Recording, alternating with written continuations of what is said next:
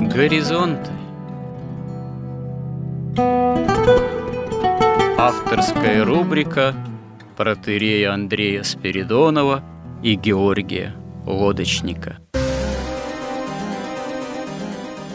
Люди, явления, события –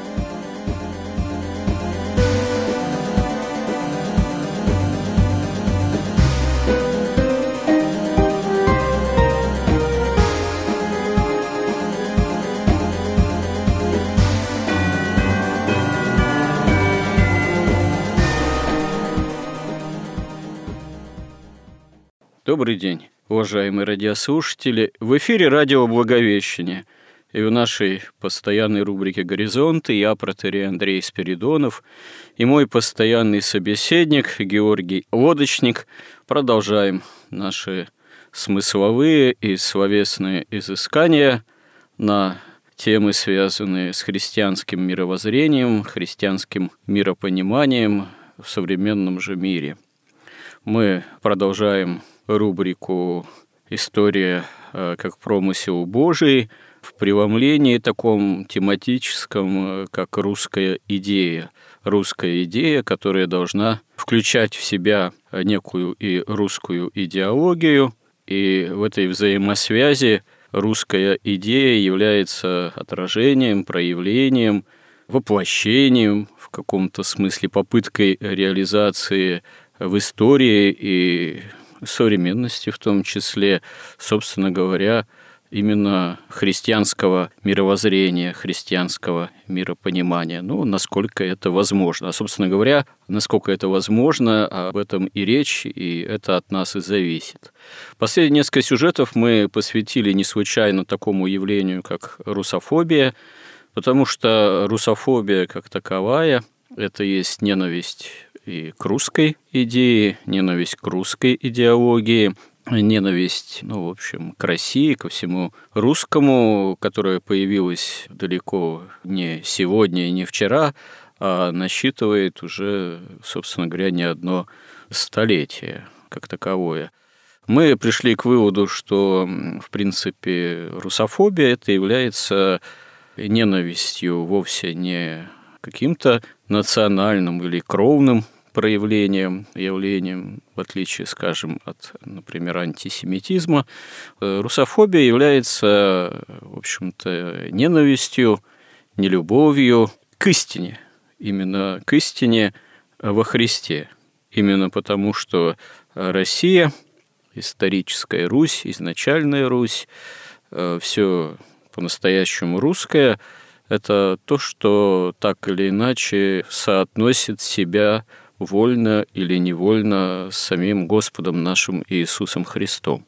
Очевидно совершенно, что никогда Русь не являла собой некую полноту идеи Святой Руси, никогда жизнь русского человека и жизнедеятельность России не была на все сто процентов воплощением христианского же идеала, но, тем не менее, каким-то удивительным образом, промыслом Божиим, библейским промыслом Божиим все-таки Россия, Русь является в новозаветные времена таким аналогом древнего Израиля, именно избранного собрания. Я даже не скажу избранного народа, потому что под понятием народ ну, сразу включаются такие ассоциации, такое понимание, которое, опять же, начинает очень многое сводить чисто к национальному, кровному, там, родовому и так далее и тому подобное, чем, собственно говоря, еще ветхозаветные времена и соблазнялся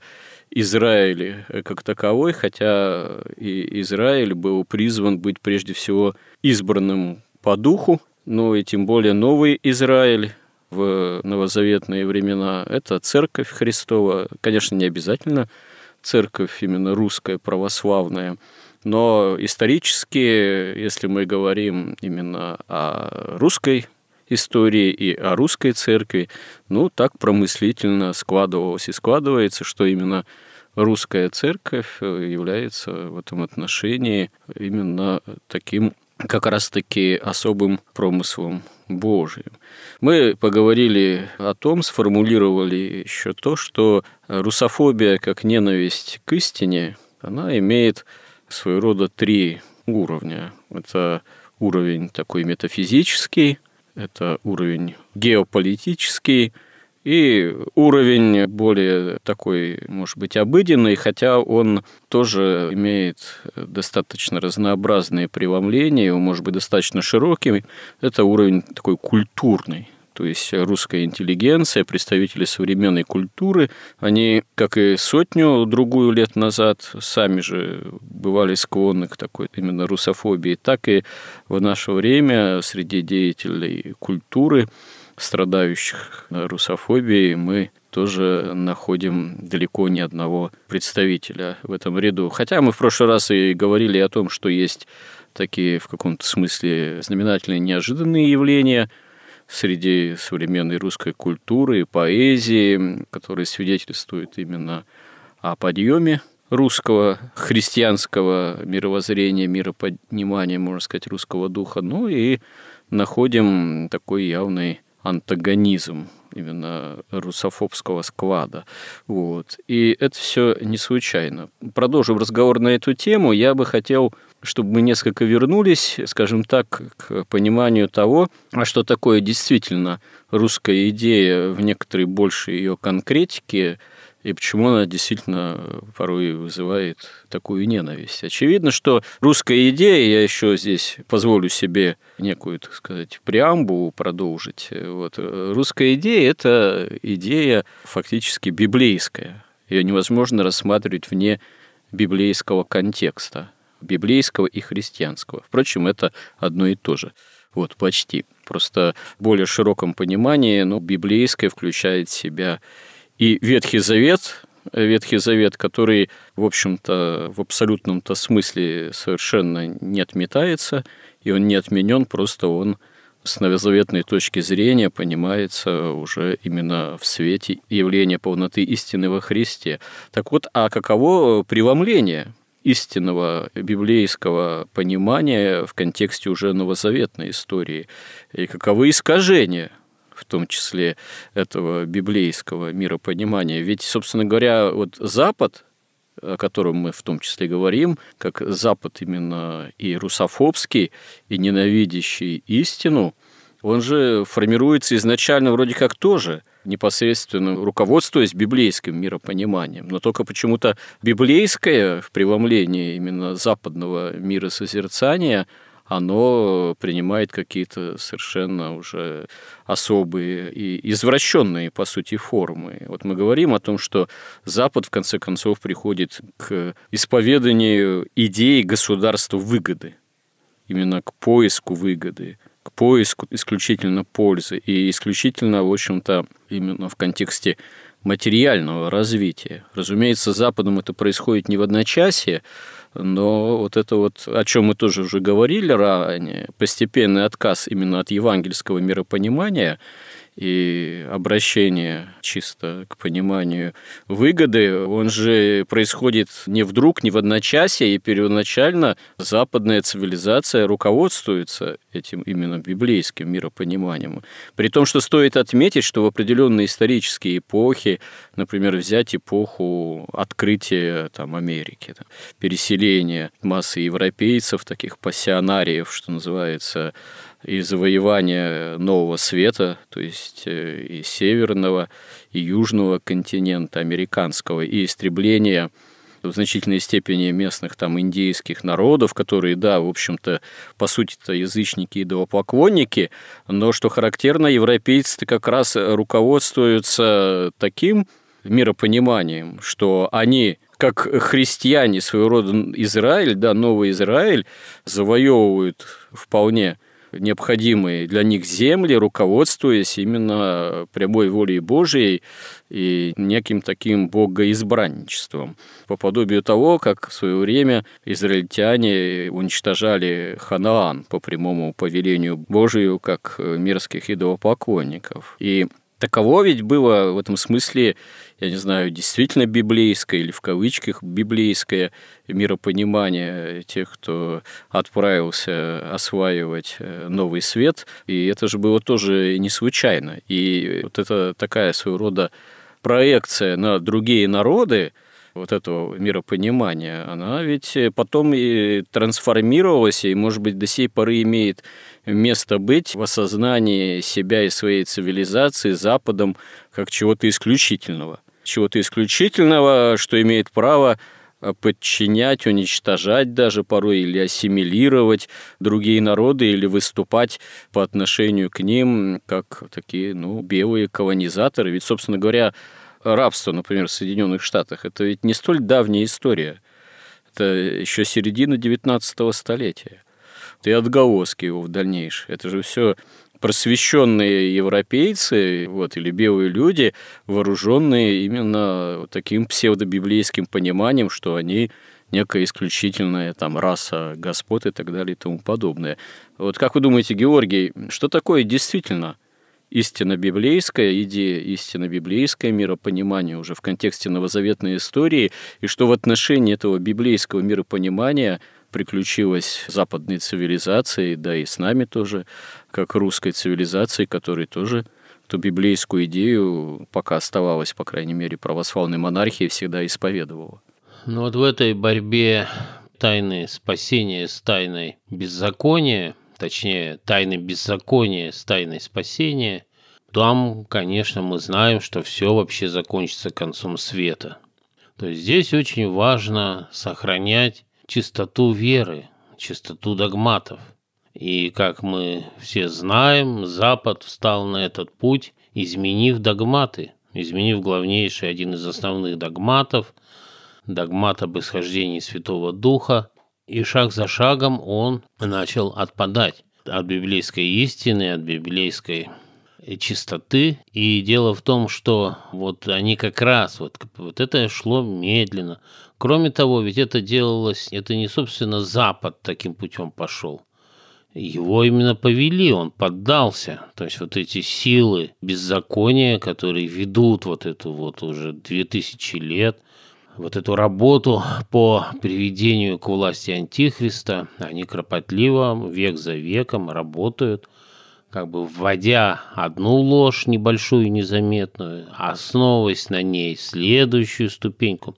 И так за эту тысячу лет мы дошли вот до того, до чего Запад дошел, то есть уже просто до открытой садомии, да, и открытого сатанизма.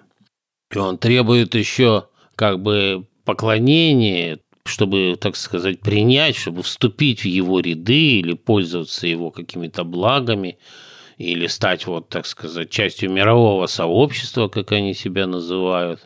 Или даже президент Казахстана сказал, что будет следовать тем ограничениям, которые наложило мировое сообщество на Россию сейчас – необходимо продемонстрировать именно приверженность вот этому уже садомии, то есть через гей-парады, через вот принятие всех вот этих вот толерантных норм. Поэтому э, это такой процесс, такой как бы исторический, с одной стороны, не то чтобы закономерный, но дело в том, что Запад, вот, ведь он же постепенно шел целую тысячу лет, он выработал вот этот механизм – то есть или ему выработали этот механизм, и тем не менее он сейчас так вошел в плоть и кровь. То есть они были соблазнены выгодой. И вот эту выгоду свою, как главный свой, так сказать, критерий реализации свободы воли, они до сих пор прикрывают истиной. Это называется у них там пиар, там, я не знаю, там идеологического Георгий, не случайно же в свое время э, при появлении протестантизма и так далее э, одна из главенствующих идей э, это была то, что если ты Богом избран к спасению, то ты успешен. Ты успешен вот в этой земной материальной жизни. И это такой идейный импульс, он дал очень такой для западной цивилизации серьезное что ли, направление и смысл соответствующий. Наверное, он до сих пор действует.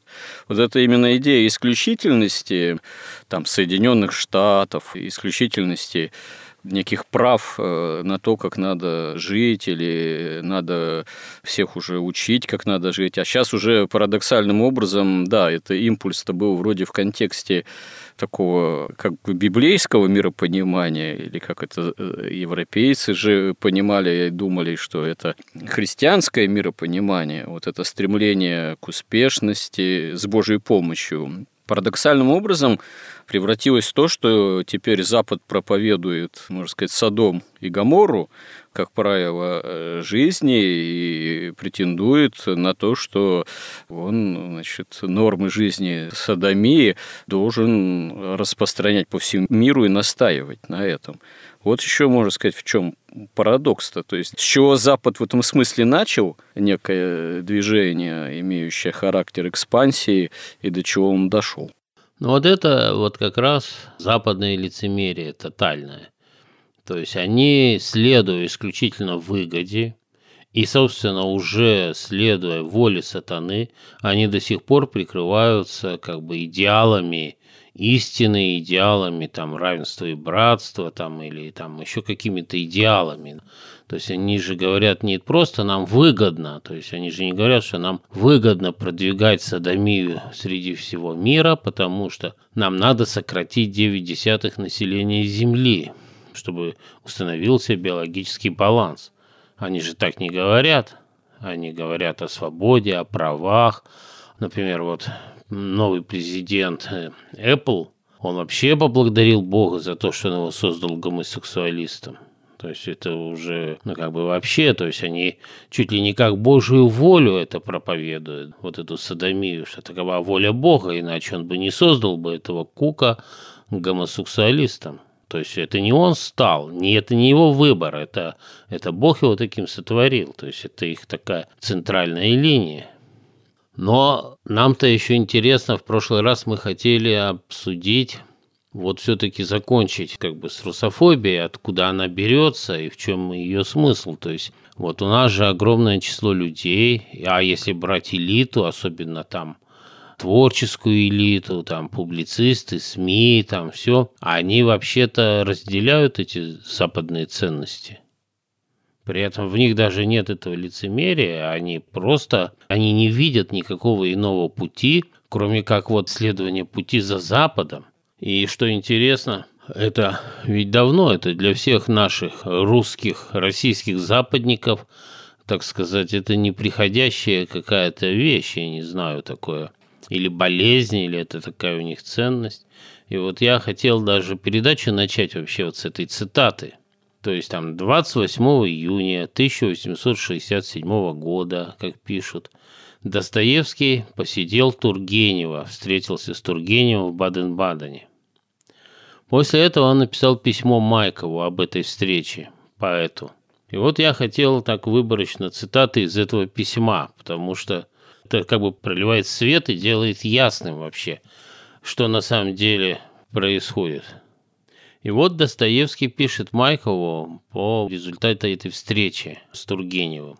И он пишет, «Признаюсь вам, что я никак не мог представить себе, что можно так наивно – и неловко высказать все раны своего самолюбия, как Тургенев.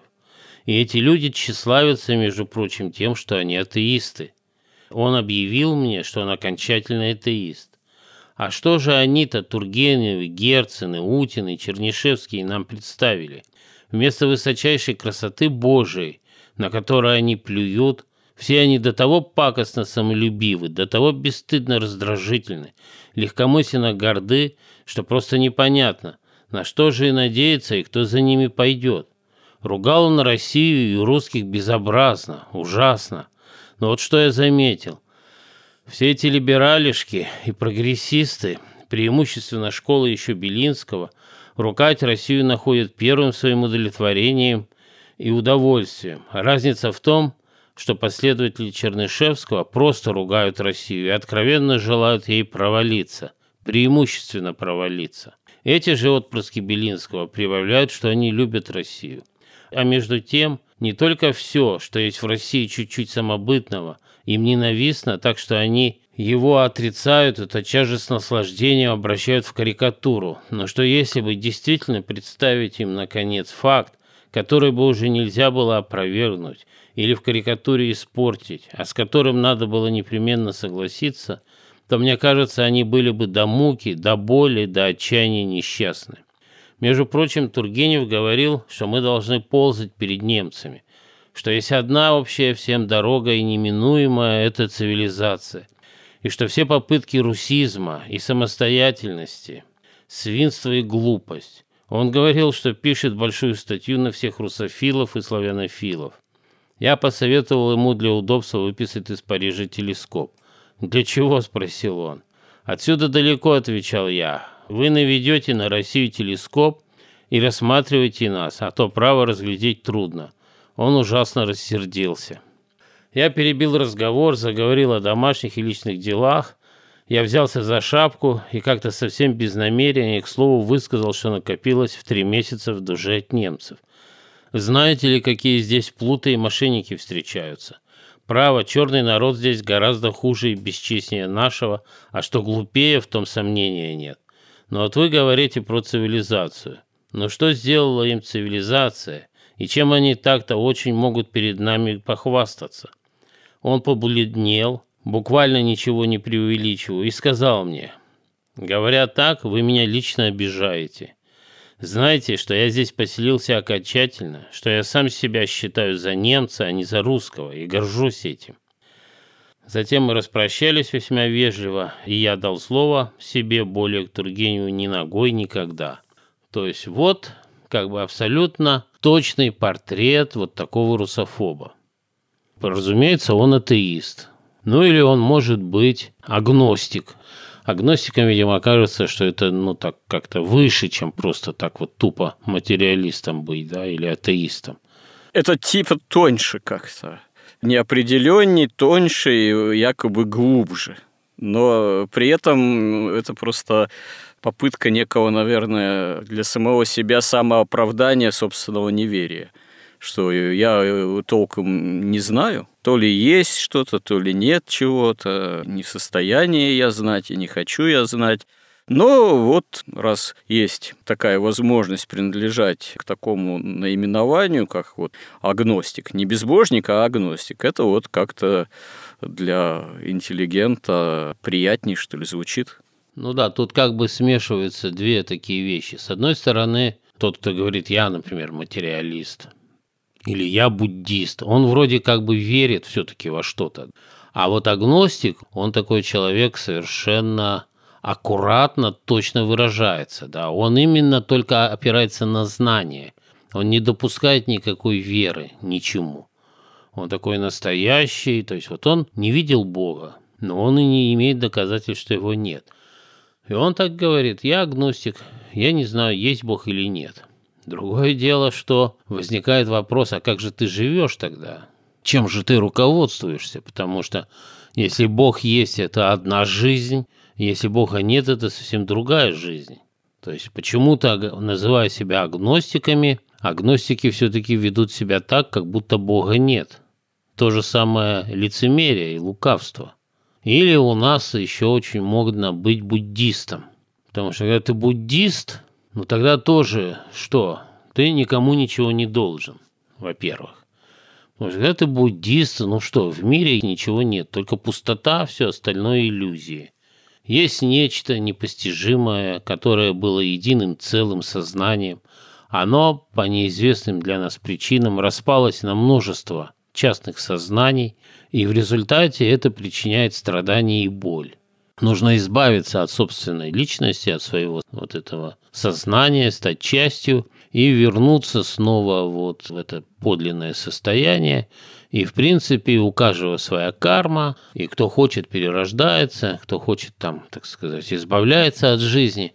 То есть получается тоже, что ты не должен. Нет, собственно, истины, есть только пустота. Нет истины, нет Бога, Георгий, интересно, вот а вы встречали в своей жизни, так сказать, имеете опыт общения с э, такими, ну, настоящими, скажем так, буддистами от русской интеллигенции? Потому что рассуждать о буддизме, иметь некие более или менее осознанные там симпатии, допустим, к буддизму, это да. А вот э, поставить целью действительно достичь нирваны, избавиться от перевоплощений, избавиться от всех в этом смысле личных свойств, э, которые мешают тому, чтобы перестать перевоплощаться, это задача-то в плане такой буддистской аскетики чрезвычайно сложная.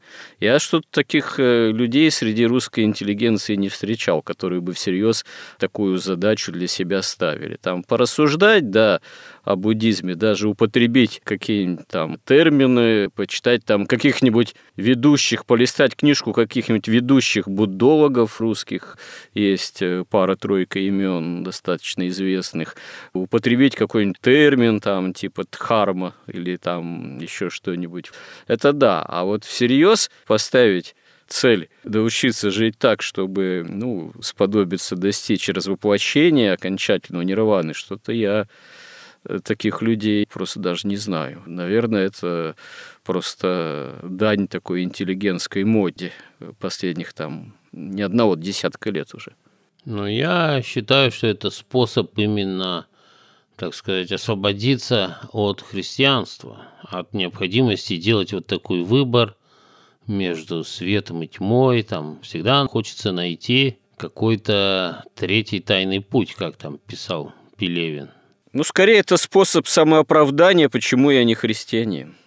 Если я не христианин, то кто? Ну вот я а буддист, так сказать. Ну да, то есть там тоже ведь в буддизме разные школы, там есть дзен-буддизм, надо достичь просветления, как его достичь, непредсказуемо, уже размышлять там, или там уже там внезапно стукнуть по голове сзади в нужный момент. То есть это все о том, чтобы никак не надо было сказать «Христос воскрес» или «не воскрес». Вот такой вопрос, самый главный для любого человека. Агностик говорит, ну, а я не знаю. Буддист говорит, ну, в принципе, в каком-то смысле, там, может быть, но это все не так. То есть это все как бы уход такой. И вот возвращаясь вот к этим вот вот откуда берется вот такое вот тургеневское мировосприятие. То есть он атеист, он уверен, что Христос не воскресал. Да, это все сказки, это все вот наносное, напридуманное, с целью, так сказать, видимо, чтобы привилегированные классы удерживали там свое привилегированное положение. А есть вот развитие, опора на именно разум, на знание, на науку.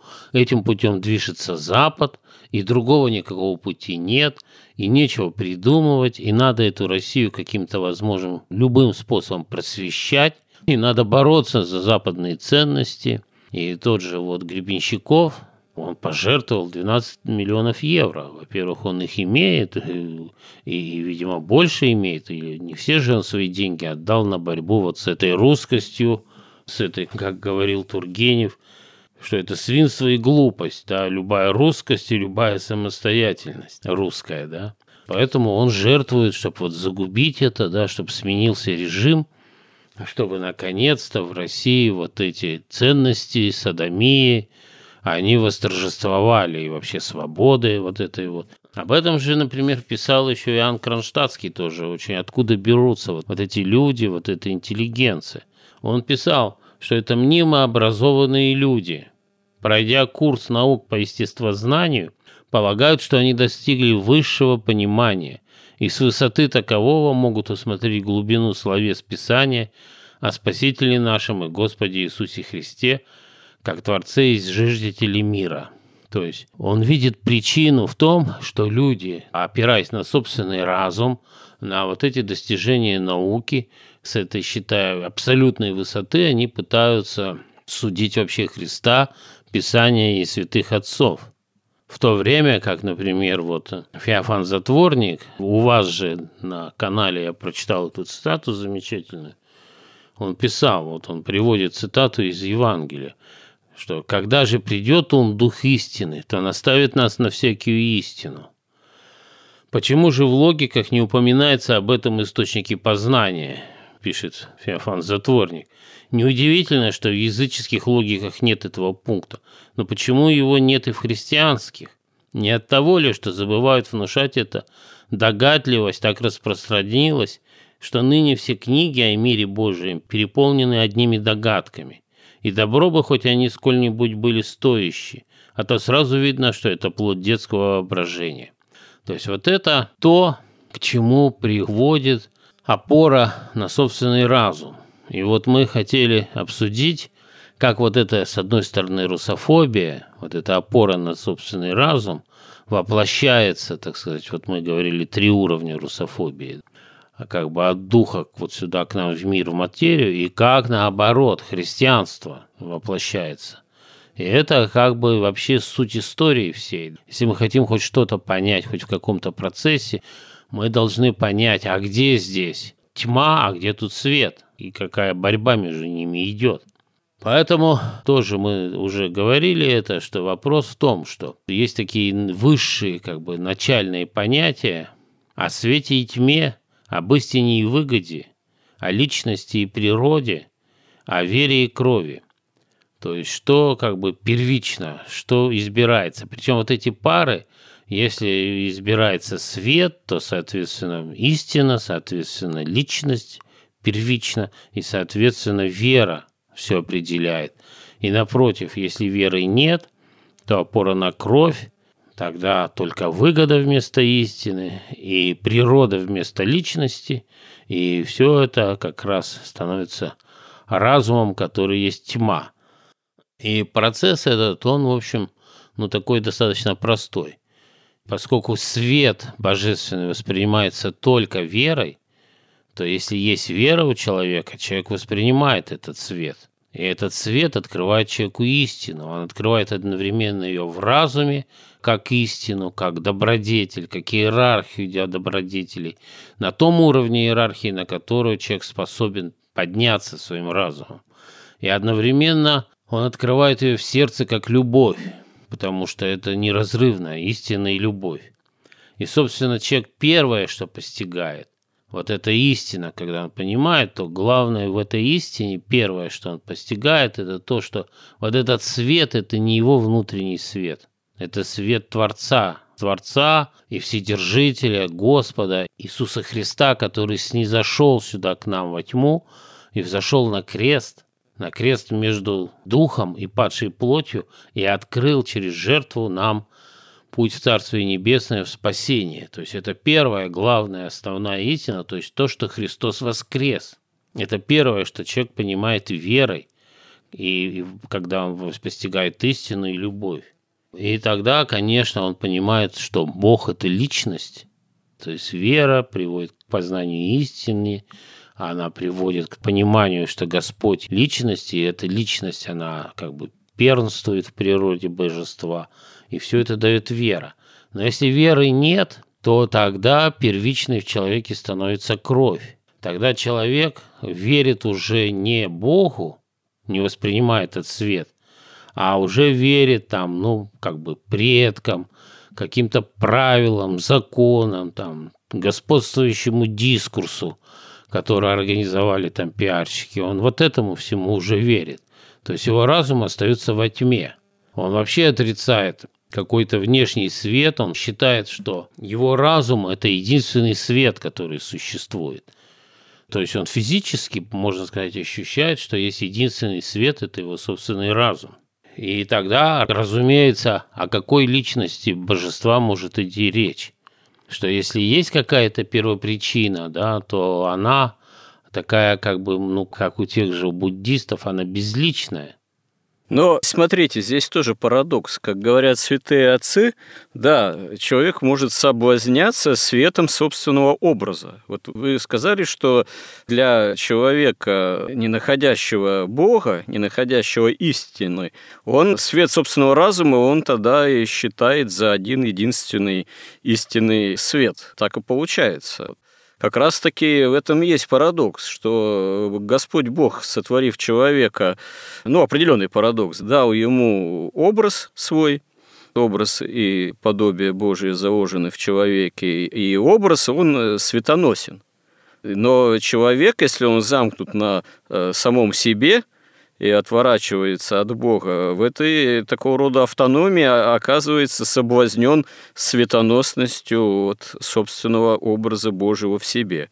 И в таком случае свет этот в самом себе, природный, заложенный в человеке Богом, оказывается тогда, если для человека единственным источником света, то тогда человек сам для себя Бог, получается, сам для себя источник истины. Хотя это безумие, конечно. Ну вот, и Христос же и говорит, если свет, который в тебе, тьма, то какова же тьма? И человек, который оказывается вот в этом состоянии, его сердце уже не способно любить. То есть ему не только истина становится недоступна, не только свет, не только личность Творца, ему становится недоступна и любовь. Ему не нужно, у него отвращение к Царствию Небесному, ему сердце его, так сказать, становится проводником похоти для разума, и разум начинает служить вот этому сердцу. То есть иерархия переворачивается. И ведь эти люди, вот как же опять Достоевский писал, его поражает именно вот эта наивность гордости их, ведь они же этим гордятся. Они гордятся именно тем, что они не имеют ни любви, ни света – для них они сами только в центре мира, да, они отрицают вообще всякую истину. И, соответственно, конечно, они будут отрицать всю русскую культуру, всю русскую, любую русскую идею. А вот как Александр Ужанков, вот наш профессор, знаменитый филолог, там, знаток вот древнерусской словесности, как он говорит, говорит, в древности литературы не было в России, потому что русской словесности был неизвестен вымысел – то есть они ничего не придумывали, писали только правду, поэтому он называет это словесностью. Он говорит, русская идея заключается в том, что вот он говорит, там приводит аналогию с книгой Иеремии, что есть три царствия будет на земле, да, христианских, вот это они, три империи, там, ну, три царства. Это вот Рим, Византия и вот Россия, третий, вот в этом смысле Рим. И цель и смысл существования России – это сохранить православие до конца света и защитить его, то есть сохранить государство, христианское государство до конца света. Причем он говорит, что это было сформулировано, эта идея уже к 15 веку окончательно, а вообще там буквально там чуть ли не в 11-12 веке это уже понимали. То есть вот она, русская идея. Просто иногда люди говорят так, причем православные люди, что говорят, ну да, понятно, что православие – это русская идея, но это же православие, это религия, а нужна идея какая-то еще. То есть, ну, ну все идеи в любом там социальное, экономическое, государственное устройство, они все следуют из высших идей. Вот буквально с первых строк вообще Библии, где написано, что «И сказал Бог, да будет свет, и стал свет. И увидел Бог, что свет хороший, отделил он свет от тьмы». Но с тех пор вот эта война, вот он тем самым Господь дал и людям, и вообще существам со свободной волей свободу, и эту свободную волю, то есть существам с разумом. И эта борьба идет непрестанно, и она идет в первую очередь в человеческих сердцах. Но борьба борьбой, это совершенно верно. Это вы отметили такую, прежде всего, изначальную нравственную категорию, то есть изначальное противостояние света и тьмы. Причем ведь в христианском миропонимании мы всегда должны иметь в виду, что изначально добро абсолютно, а зло-то относительно, поскольку зла Бог не создавал, а зло или тьма – появляются или претендуют на то, чтобы иметь место быть, именно как э, позиция личных существ по отношению к личной же истине самого Бога. Но вот вы сказали, что есть высшие идеи. И вот здесь нам важно очень постараться точно рассмотреть, сформулировать, а что такое э, применение высших идей – то есть божественных, э, можно сказать, идей, применительно э, вот к земной жизнедеятельности человека, применительно к истории, применительно к государству, применительно к обществу, применительно к личности. И, в принципе, даже это правильнее, наверное, сформулировать, сказать, что это даже не высшие идеи сами по себе, а это просто-напросто сами истины, сама истина – библейская, христианская, которая и должна находить воплощение в людях и в жизнедеятельности человека должна находить именно неискаженное воплощение, то есть э, человек должен, имея веру, этим руководствоваться. И если брать именно догматическое понимание истины, число догматов, как известно, оно никак не установлено до конца, не кодифицировано. Но основных, основные две догматические истины – это Пресвятая Троица и Боговоплощение и спасение во Христе. И вот как раз-таки, видимо, мы уже в нынешнем сюжете не то, что не успеем это рассмотреть, а даже, наверное, наметить не успеем, но продолжим в следующих сюжетах.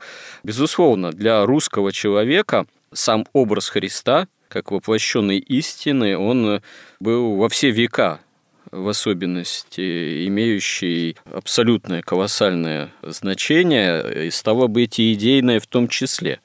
Ну, может быть, уже в более поздние времена, например, это с особой силой прозвучало в русской культуре, в словах и в образе писательской деятельности ну, Федора Михайловича Достоевского. Вот его любовь ко Христу – она именно как русская идея сострадание Христу, обретение истины во Христе, это вот у Достоевского, наверное, ну, наиболее так эмоционально, сильно, образно выражено было. Но одновременно с этим вот догматическая истина о Пресвятой Троице, она, безусловно, тоже всегда для осуществления именно вот библейского такого миропонимания имеет тоже вот такое колоссальное прямое значение. Кстати говоря, русская философия ну, так называемого Серебряного века, несмотря на все возможные там, и искажения, и уклонения, и далеко не всегда правомыслие в плане чистоты христианского мировоззрения, она в особенности к догмату Пресвятой Троицы апеллировала. Ну, тут и Владимир Соловьев, и Флоренский, вот, и Булгаков Сергей в особенности проявили силу своей мысли, и не только они, идея триединства, попытки как-то сопоставить с догматической истиной Пресвятой Троицы жизнь вот, общественную, историческую, то есть во главе угла тогда ставится, например, церковь, государство, общество, социальное общество, как вот возможное осуществление в земной жизнедеятельности некого триединства по образу догмата вот, о Пресвятой Троице. Это, конечно, вообще задача даже чисто мировоззренчески достаточно сложно это правильным, истинным образом все тоже сформулировать, тем более пытаться это как-то проводить в реальной жизни. Но тем не менее, тем не менее, если мы действительно желаем рассмотреть более подробно, вот так вот догматически осмысленно, что такое настоящая русская христианская идея, то, наверное, вот от этих сопоставлений никуда не деться. Надо это иметь в виду.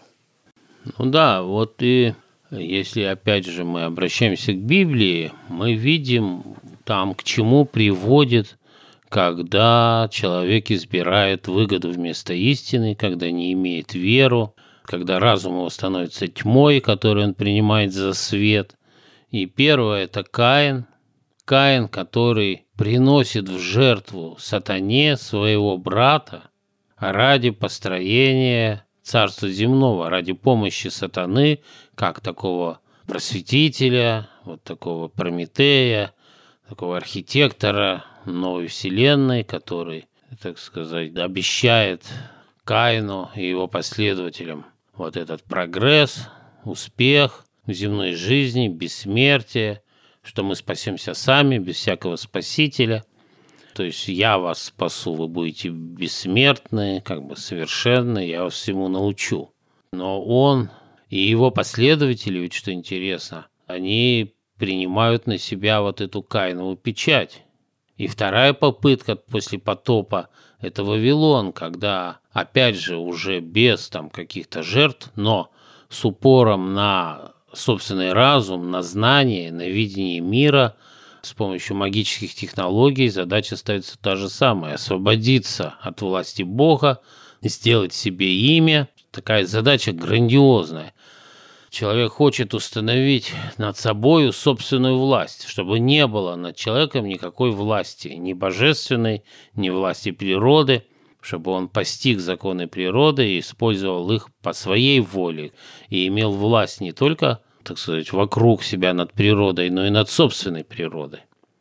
И мы видим, что и в том и в другом случае всегда есть противостояние, то есть другой божественный выбор – это Авель, и потом то, что противостоит Вавилону, это Авраам. И вот эта линия, как раз это христианская линия, это русская линия.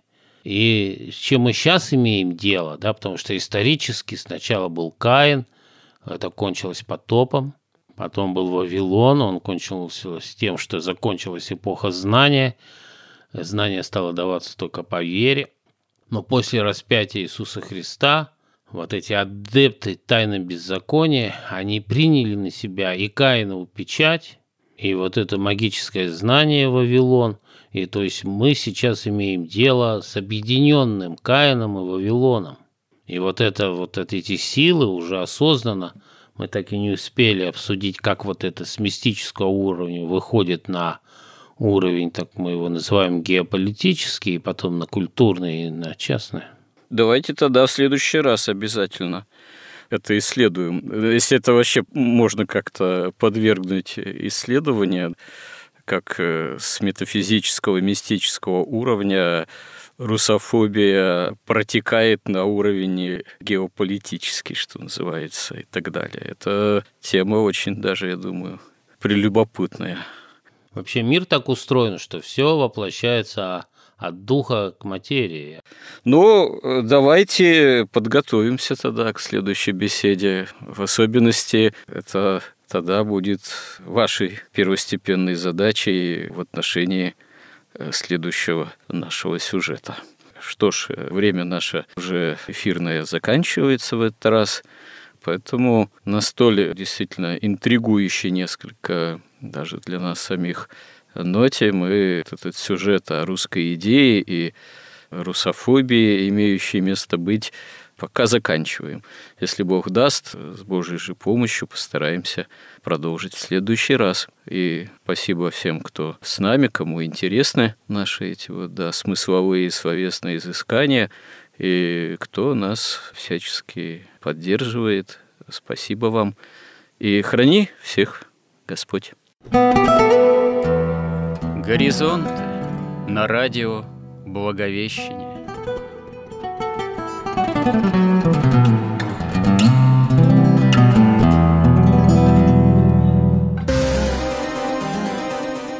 Разговор вели протеерей Андрей Спиридонов и Георгий Лодочник –